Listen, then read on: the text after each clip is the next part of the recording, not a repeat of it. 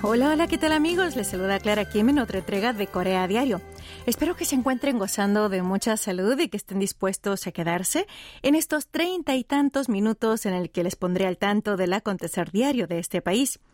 Empiezo contándoles que hoy, 15 de agosto, se celebra en Corea el 77 aniversario del Día de la Emancipación. Esta es una fecha patria y por tanto feriado nacional para conmemorar la recuperación de la soberanía del pueblo coreano. Por tanto, es un día para festejar, pero también para reflexionar en la importancia de la independencia, la libertad y agradecer a los próceres que lucharon para que hoy en día podamos gozar de estos valores fundamentales. Abrimos este encuentro de Corea Diario con esta canción de Kim Ho-jung, Arirang en solitario.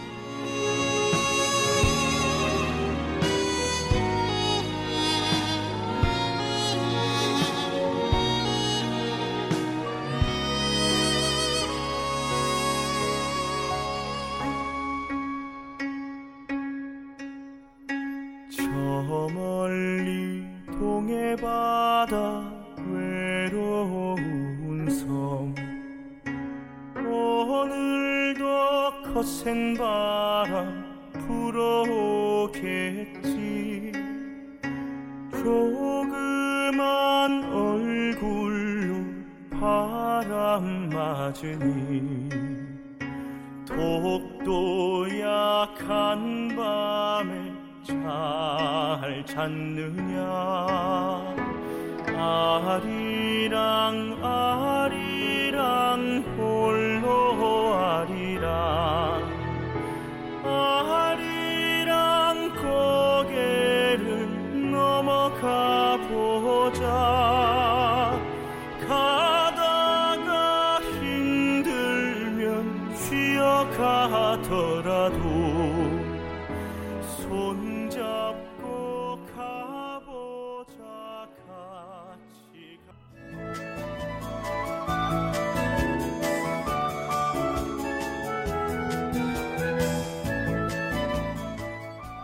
decía al inicio de este programa, hoy 15 de agosto se celebra en Corea el Día de la Emancipación Nacional. Fue justamente un día como hoy, pero de 1945, cuando Corea recuperó su independencia, después de 35 años de haber estado bajo el dominio japonés. Con motivo de esta fiesta patria, en toda Corea han tenido lugar diversos eventos conmemorativos. Entre ellos me voy a centrar en algunos que se han llevado a cabo en la ciudad de Seúl.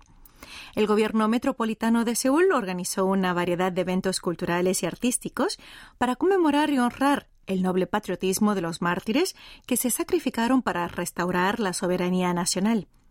El día 14, víspera del Día de la Emancipación, se realizó un concierto, un programa de recorrido por la historia de la ciudadanía y una exposición de arte mediático. Empezando con lo primero, la Orquesta Filarmónica de Seúl llevó a cabo el concierto por el 77 aniversario del Día de la Emancipación a las siete y media de la tarde del domingo 14 en el escenario al aire libre recientemente inaugurado de la plaza de Gwanghwamun. La obertura del carnaval de Dvorak y Moldau de Smetana de My Motherland fueron las dos piezas clásicas que se interpretaron ese día en honor a los patriotas y próceres de la independencia coreana. El mismo día, el Centro de Música Tradicional Tunhwamun de Seúl realizó dos presentaciones de música coreana. Y por otra parte, hubo actuaciones conmemorativas del Día de la Emancipación Nacional con espectáculos callejeros. Paralelamente, de las 9 de la mañana a 1 de la tarde, se realizaron recorridos de historia ciudadana con un experto en historia. En la fachada de medios del Centro Sejong para las Artes Escénicas, en la Plaza Gwanghwamun, se expone hasta el día 27 de este mes la obra conmemorativa Soyoso. Asimismo, hubo un desfile de la Guardia Oficial de Gwanghwamun para conmemorar esta fecha patria el cual recorrió desde la puerta de Tehanmun del Palacio Toksugung hasta la plaza de Gwanghwamun. Al mediodía de hoy tuvo lugar una ceremonia de toque de campanas en Pushingak y en este acto participaron unas 12 personas, incluido el alcalde de Seúl, Woo Se-hun, descendientes de los próceres de la independencia, jóvenes veteranos dados de baja, personas con discapacidades del desarrollo y la mundialmente famosa soprano Chu Sumi.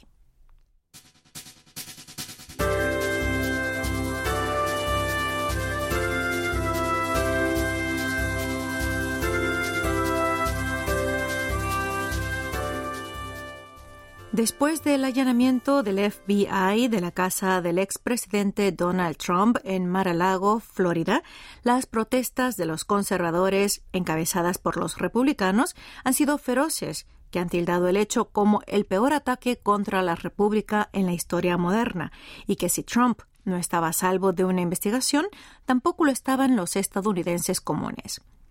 El expresidente estadounidense Trump está acusado de llevarse ilegalmente una serie de documentos a su residencia privada durante su mandato.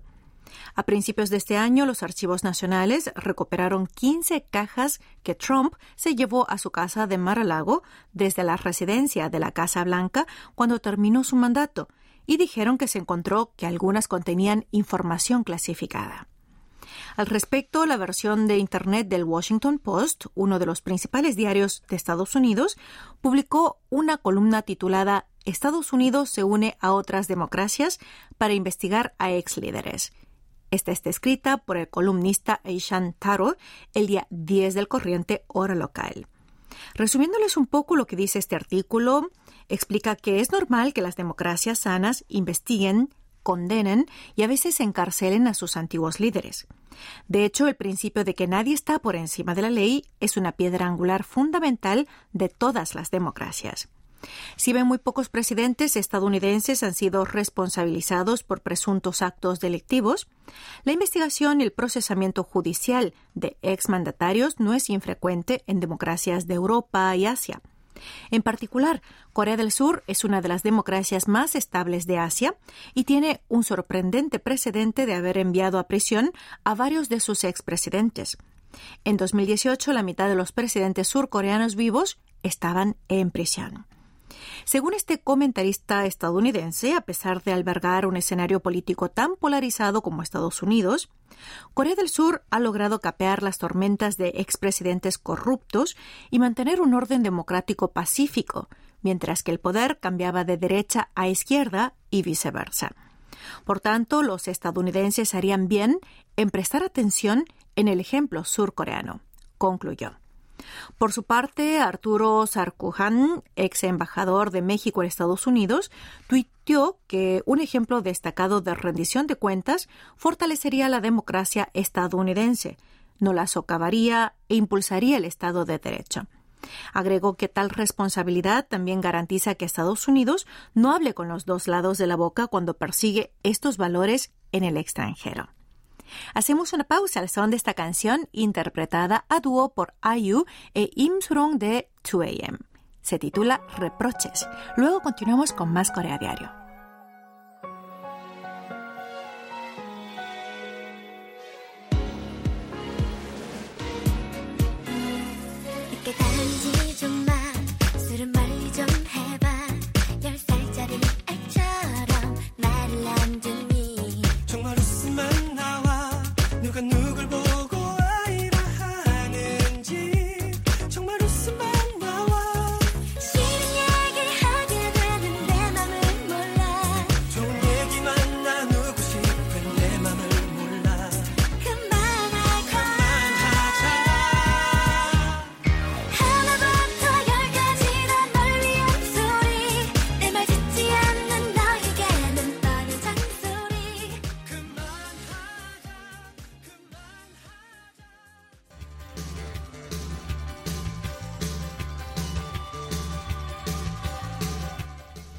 Pasa en Asia?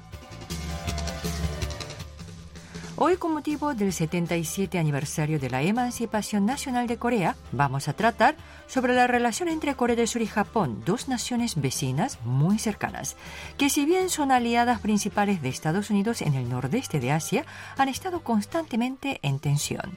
Como siempre, les acompaña Sonia Cho. La relación entre Corea y Japón nunca han estado fácil. Se interponen disputas territoriales y heridas profundas que datan de los tiempos de la colonización japonesa sobre Corea, entre 1910 y 1945. En general, estos problemas salen a la superficie con mayor intensidad cuando en Corea del Sur gobiernan presidentes de corte nacionalista o progresista y con menor tensión cuando lo hacen líderes conservadores, pero es una constante siempre latente. Según el Ministerio de Exteriores de Japón, la República de Corea es su vecino más importante y con el que comparte intereses estratégicos. Sin embargo, en los últimos años, la relación se ha deteriorado debido a muchas disputas, incluyendo las reclamaciones territoriales sobre Dokdo, la isla surcoreana ubicada en el Mar del Este, la tergiversación de la historia por parte de Japón y la negativa de Japón a atender las demandas de Corea a que indemnice los daños sufridos por las esclavas sexuales del ejército nipón durante la Segunda Guerra Mundial así como los trabajos forzados a los que sometió a más de 7,8 millones de coreanos durante el periodo imperialista. Las demandas de surcoreanos contra empresas japonesas por el uso de mano de obra forzada en tiempos de guerra siguen sin resolverse.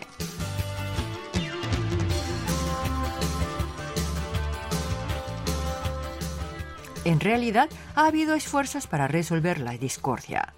Uno de ellos se dio en 1965, cuando ambos países firmaron un tratado que normalizaba las relaciones y que se suponía iba a solucionar algunos de los asuntos más controvertidos, incluido el de las esclavas sexuales. Pero Corea del Sur estaba entonces bajo una dictadura militar y muchos coreanos nunca aceptaron este tratado. Para algunos, las disculpas y los acuerdos posteriores de los primeros ministros japoneses se quedaron cortos respecto a lo que consideran una reparación suficiente. En 2018, el Tribunal Supremo de Corea dictaminó que Nippon Steel y Mitsubishi Heavy Industries deberían indemnizar a las víctimas del trabajo forzado. Las víctimas desean una disculpa de las empresas japonesas y que además participen en la compensación de alguna manera. Pero Japón se niega rotundamente, ya que, en su opinión, el asunto había quedado saldado con el Tratado de 1965 y por el que Tokio pagó 500 millones de dólares en asistencia y créditos. Desde entonces la situación ha ido de mal en peor. Tokio excluyó a Seúl de su lista blanca de socios comerciales preferentes y limitó el acceso surcoreano a tres tipos de agentes químicos necesarios para la fabricación de chips de memoria. Por su parte, Corea del Sur ha demandado a Japón ante la OMC por las restricciones a los componentes químicos y también ha expulsado a Tokio de su propia lista blanca.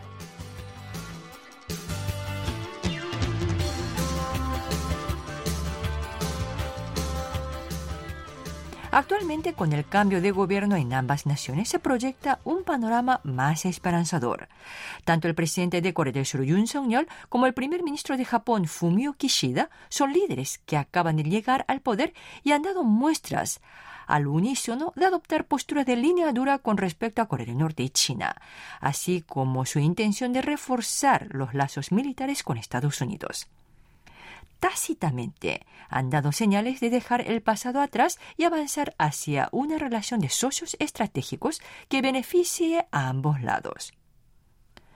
No obstante, las cosas no son tan fáciles, dado que ambos gobiernos fijan la mirada en sus propios votantes. En particular, en Japón, la generación de mayor edad y conservadora apoya un enfoque más duro hacia Corea del Sur, y Kishida es muy consciente de ellos. Por su parte, Yoon Suk-yeol, el presidente surcoreano, tampoco está libre del apoyo popular a sus políticas hacia Japón.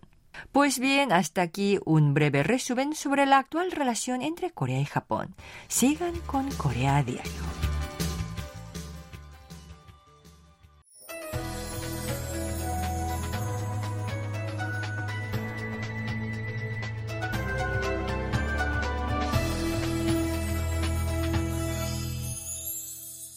KBS World Radio. Están escuchando Corea a diario. Hoy lunes 15 de agosto les acompaña Clara Kim.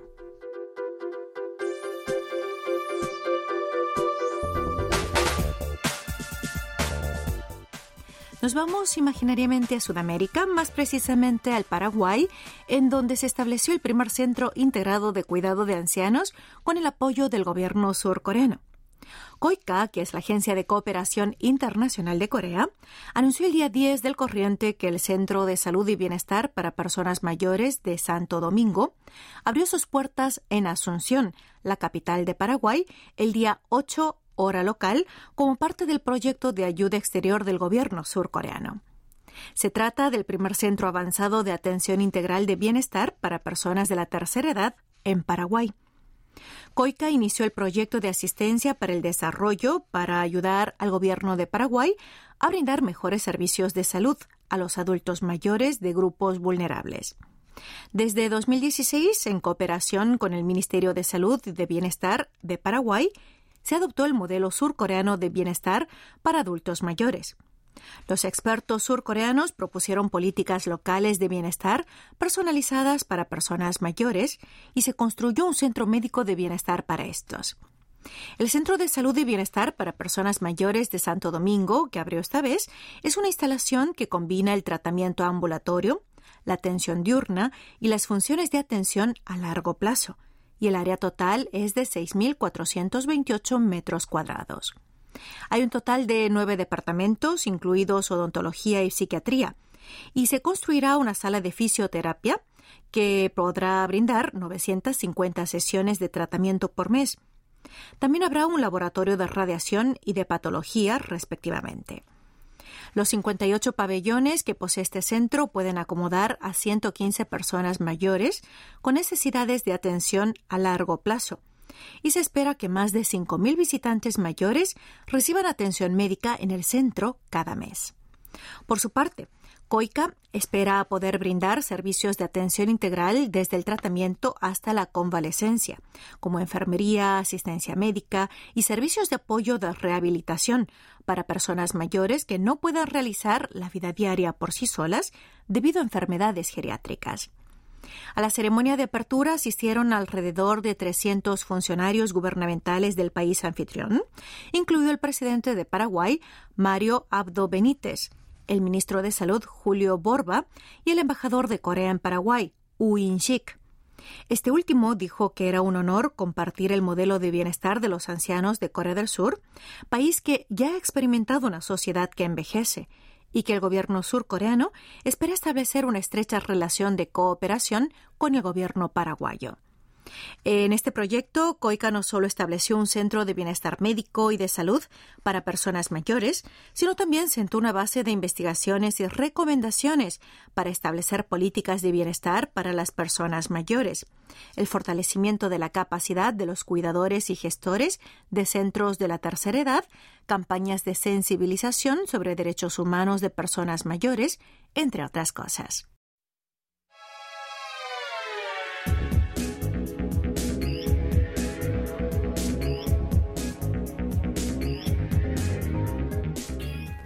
Seguimos con más noticias relacionadas a la cooperación internacional.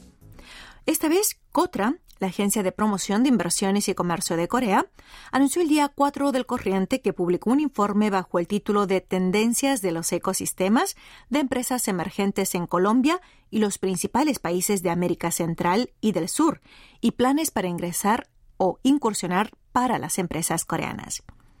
Con este informe, Cotra promoverá activamente el proyecto de apoyo a las nuevas empresas coreanas para avanzar en América Latina. Según la firma de investigación de mercado Statista, la inversión de riesgo en América Latina se ha multiplicado por siete en los últimos cuatro años. En particular, el monto de la inversión de riesgo en Colombia el año pasado ascendió a los 800 millones de dólares, lo que representa un aumento de 12 veces en comparación con 2017, y es el mayor incremento entre los países de América Latina. Considerando este contexto, Cotra planea realizar una serie de webinars y eventos de asociación para ayudar a las empresas emergentes de Corea a avanzar en el mercado latinoamericano, mediante la colaboración con las principales organizaciones colombianas como Impulsa, que es una incubadora de empresas emergentes de Colombia, y también con la Cámara de Comercio de Bogotá. Para empezar, el 17 de agosto tendrá lugar el webinar de cooperación de startups Corea-Colombia. Este seminario en línea constará de dos sesiones la política de apoyo a startups de Colombia presentada por Impulsa y las tendencias en el ecosistema de startups de América Latina presentadas por la Oficina Comercial de Corea en Bogotá. Luego, el 28 de septiembre, con el patrocinio de Impulsa y la Cámara de Comercio e Industria de Bogotá, se realizará en la capital colombiana el Korea Colombia Startup Cooperation Partnering Event, alrededor de cinco startups nacionales que están en demanda de cooperación tecnológica, serán invitadas a Colombia y visualizarán modelos de negocios colaborativos con empresas locales de capital de riesgo y unicornio para ingresar al mercado latinoamericano a través de una asociación estratégica. Kim Sang-sun, director de la sede regional de América Latina de COTRA, dijo que el evento de Asociación de Startups Corea-Colombia será una oportunidad para que las startups latinoamericanas obtengan más tecnología, mientras que las surcoreanas tendrán la oportunidad de ingresar al mercado latinoamericano.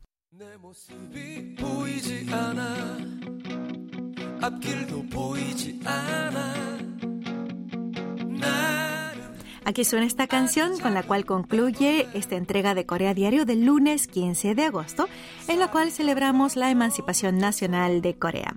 Me despido con esta canción titulada 나는 나비, soy una mariposa y canta Yoon Do Hyun. Hasta aquí estuvo con ustedes Clara Kim.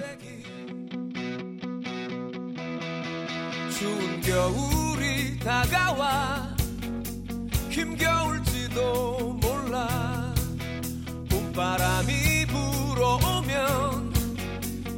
나의 꿈을 찾아 날아 날개를 활짝 펴고 세상을 자유롭게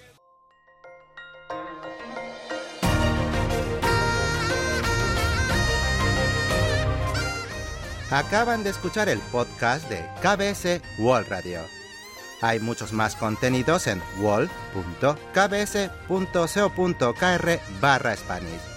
Gracias por seguir en sintonía. KBS World Radio.